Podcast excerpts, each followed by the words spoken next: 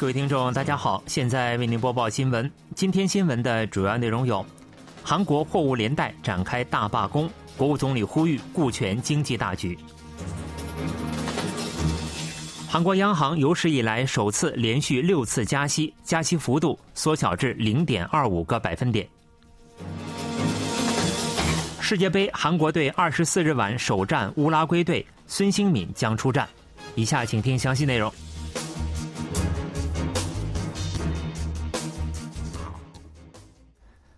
韩国全国民主劳动组合总联盟全国公共运输劳动组合货物连带本部二十四日零时起展开全国大罢工，要求废除安全运费制日落条款，扩大制度适用范围。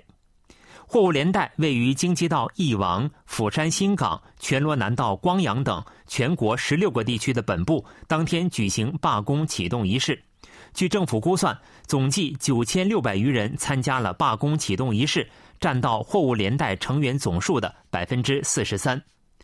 韩国国务总理韩德洙二十四日在政府首尔办公楼召开的国政悬案有关部门长官会议上表示，希望货物连带能够考虑到严峻的经济形势，做出顾全大局的决定。韩德洙表示，政府已决定将安全运费制日落条款延长三年，今后也将积极参与对话。韩德洙还强调，对于妨碍物流的行为，将依据法律和原则予以果断处理。国土交通部长官袁喜龙指出，若工会方面继续拒绝或妨碍货运，将下达开工令。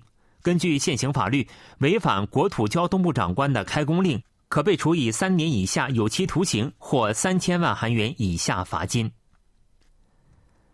韩国铁道工会和首尔地铁工会二十四日起展开守法抗争，上班时段首都圈部分路线的运行受到影响。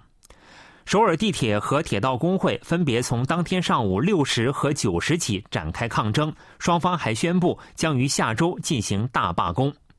工会要求取消人力缩减计划，以保障劳动者的安全。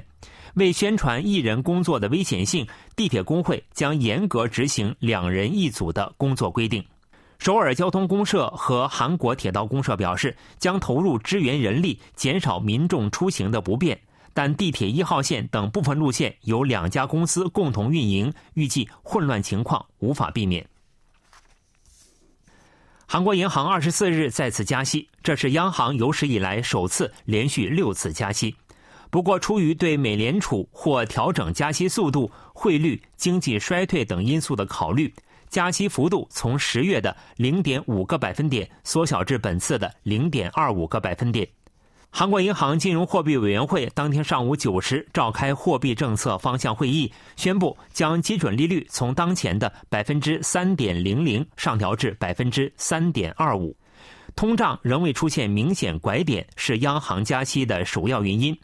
十月韩国消费者物价指数同比上涨百分之五点七，涨幅时隔三个月重新扩大。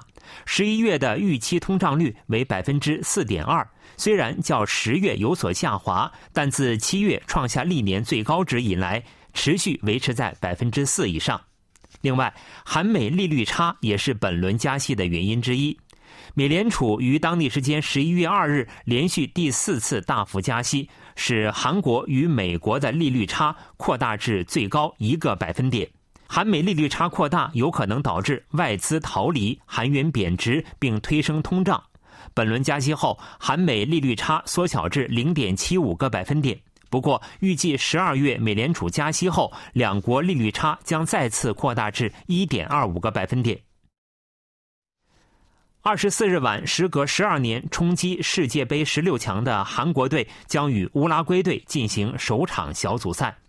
保罗·本托率领的韩国队将于二十四日晚十时在卡塔尔多哈教育城体育馆与南美劲旅乌拉圭队一较高下。韩国队将派出孙兴敏、金敏哉、李在成、黄仁范等活跃在欧洲足球联赛中的选手参加比赛。不过，效力于英超狼队的黄喜灿因大腿受伤无法参加本场比赛。韩国队将于二十八日和十二月二日分别与加纳队、葡萄牙队进行第二和第三场小组赛。韩国国家足球代表队与乌拉圭队的世界杯小组赛二十四日晚开战。卡塔尔当地韩国侨民已准备好为韩国队加油助威。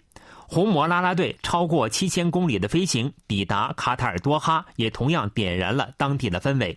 在卡塔尔一家颇受侨民欢迎的韩国餐馆，数十名侨民兴致勃勃地敲着锣，热切地为加油助威活动做准备。在多哈街道上，侨民挥舞着太极旗，高呼“大韩民国”，为与当地乌拉圭队球迷的应援战做准备。从仁川国际机场出发的红魔啦啦队也已抵达卡塔尔。尽管旅途长达七千公里，但啦啦队队员们依然精神抖擞，随时准备为太极战士加油。韩国队和乌拉圭队的比赛将在教育城体育场进行。红魔啦啦队将和当地侨民联合展开加油助威活动。赛后，双方还将和当地韩流粉丝会一起在多哈街头游行，宣传韩国文化。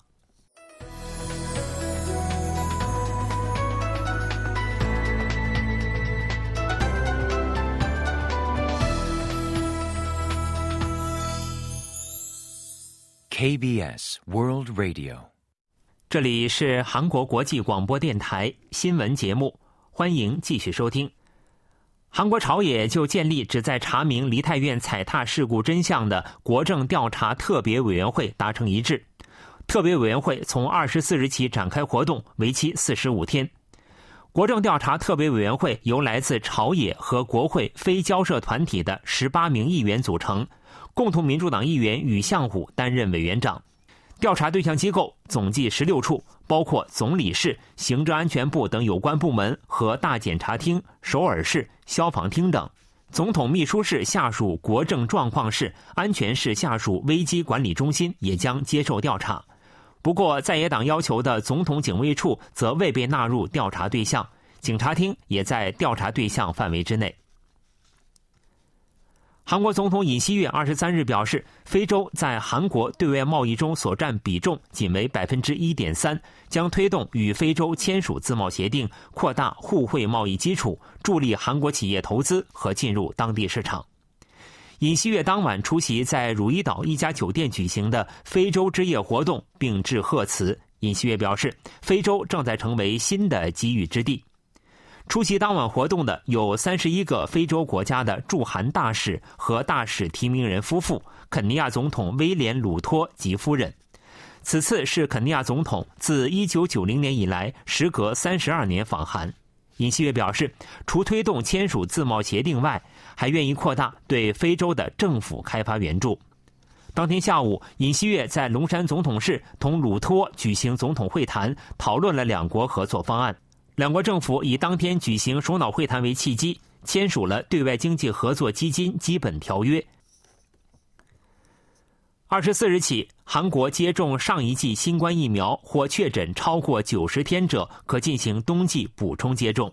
政府二十四日将冬季补充接种的间隔期从距离上一次接种日或确诊日四个月缩短为三个月。对高风险群体的奥密克戎变异毒株中和抗体分析结果显示。中和抗体从接种第四剂疫苗七周后开始减少。另外，冬季流行峰值时间有可能早于预期，因此政府做出了上述决定。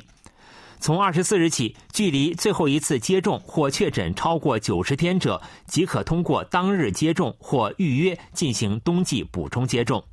冬季补充接种使用二价改良疫苗，该疫苗的中和抗体数量是一价疫苗的二至五倍。数据显示，今年第二季度韩国雇佣劳动就业岗位数量达到2018年以来的最大值。统计厅二十四日公布的2022年第二季度雇佣劳动就业岗位动向显示，今年第二季度雇佣劳动就业岗位的数量为2020.5万个，同比增加62.8万个，是2018年第一季度相关统计实施以来的最大值。新增岗位为二百八十一点八万个，消失岗位为二百一十九万个。公共卫生和社会福利领域的就业岗位增加十点六万个，但增幅有所缩小。